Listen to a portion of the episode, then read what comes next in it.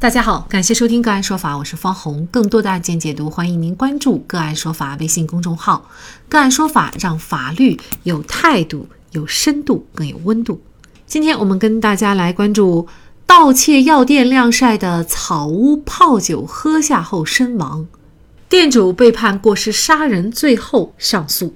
男子岳某是福建厦门的一名老中医，他经营着一家中草药店。而离店的不远处有一个空旷的场地，天气好的时候，岳某就会将店里收购回来的各种中草药拿到该场地晒。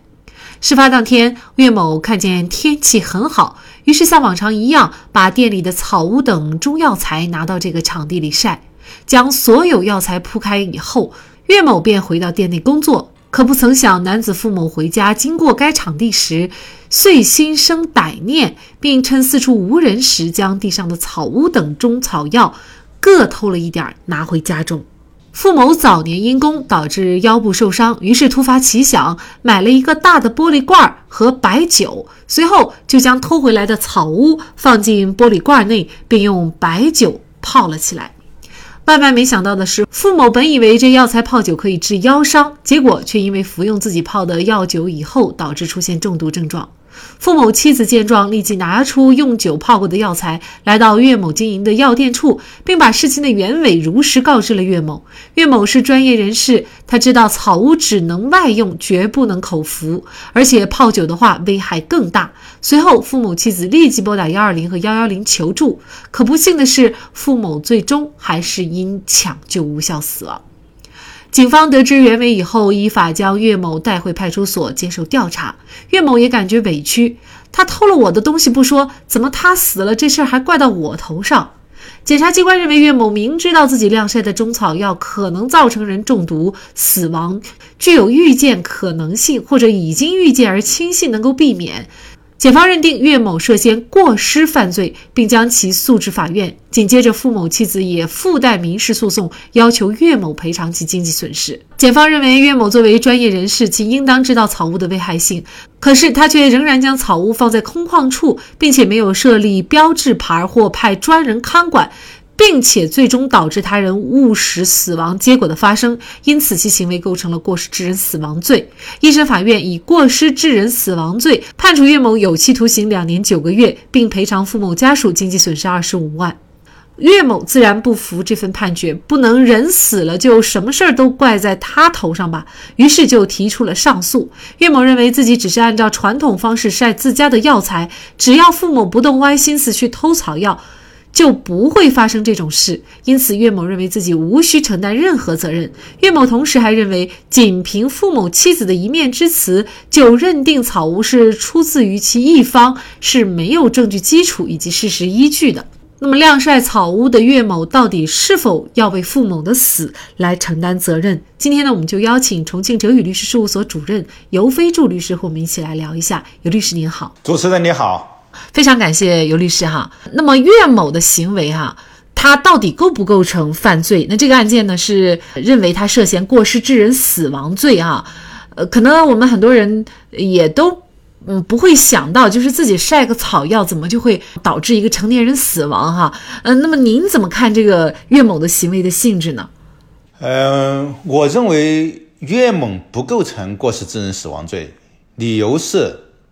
过失致人死亡罪，它在客观方面要表现为行为人的过失导致他人死亡的结果的发生，他的死亡是基于行为人的过失行为。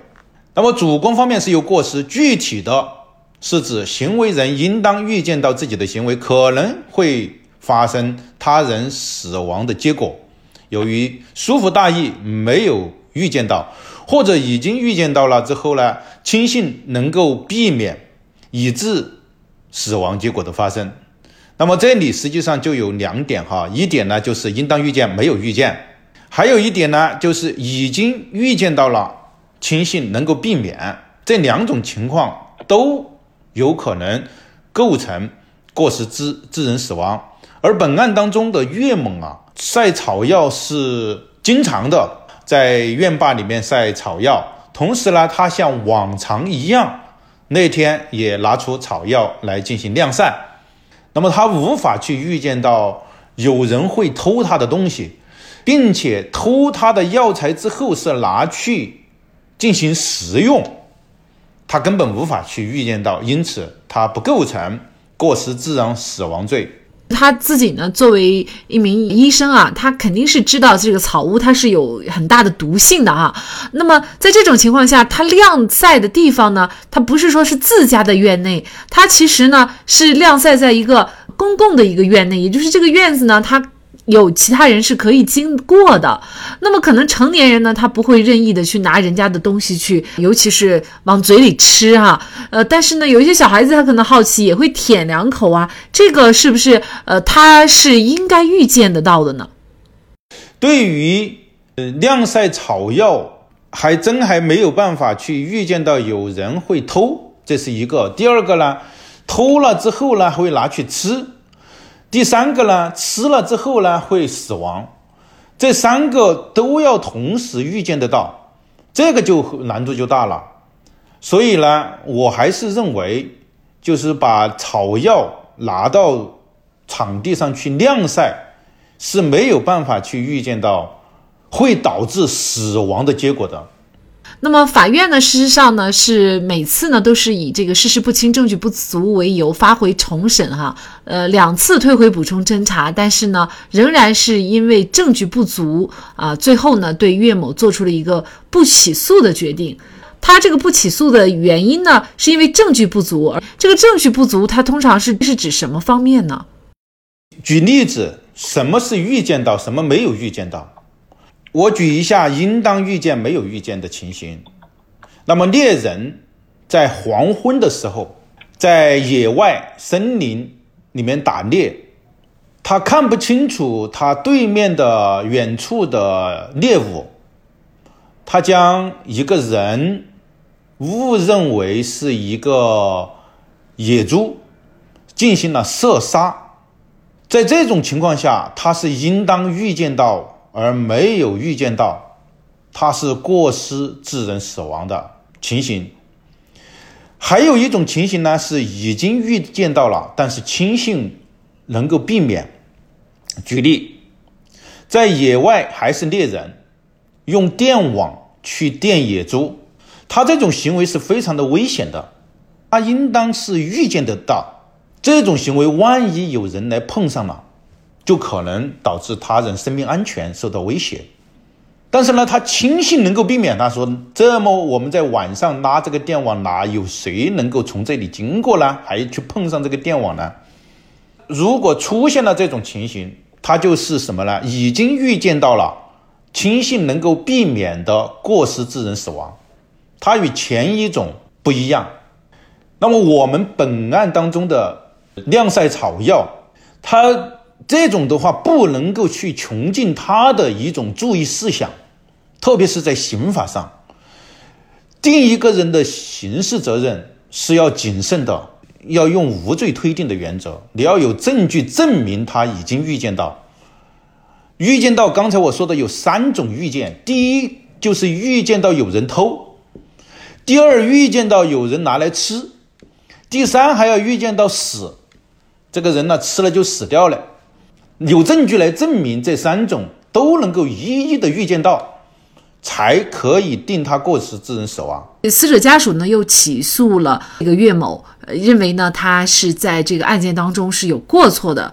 他如果不去在一个公共场所晾晒这样有毒的呃药品的话，那么父母就不会死哈。而且呢，在整个过程当中呢，又没有人呃看管啊，也没有。任何的警告牌儿哈，就是说啊，这些东西呢是有毒性的，不随意拿走。父母的家属呢就索赔百万多块钱，把岳母告上法庭。如果是刑事上不构成犯罪的话，那么民事上又是否应该赔偿呢？嗯，民事上我认为还是不应当赔偿。侵权责任只要行为人具有对他人权利的一种侵犯，本案当中的。他拿着东西，拿着草药到空旷的地方去晾晒，也不是一种侵权行为。他侵犯了父母的权利了吗？除非父母是这个地方的这个空旷地方的管理人或者所有权人或者使用权人，那他可以依据一定的规定呢来要求要求岳某承担侵权责任。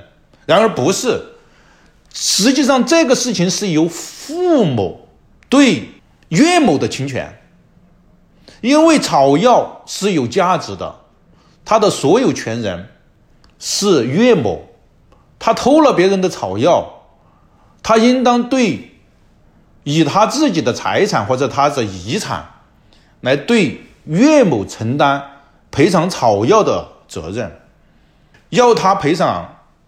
傅某没有法律依据。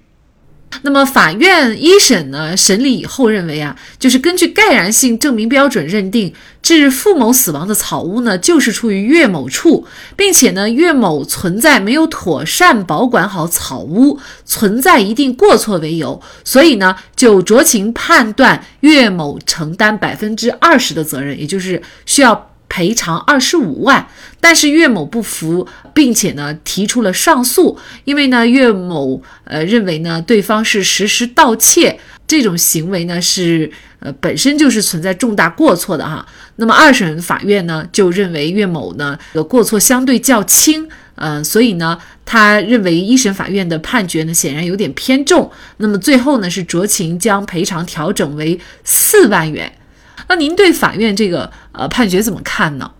他的起诉的诉讼标的是一百万元，二审改判为四万元赔偿啊。我认为他并不是依据的是民事赔偿责任，它实际上是一个公平原则。民事领域里面的，它是要讲一个公平或者说一个人道，它符合了一般的这种情理价值。因此，我支持二审的判决。我认为二审的判决是公平、是合理的，他给予死者了一定程度的一种抚慰。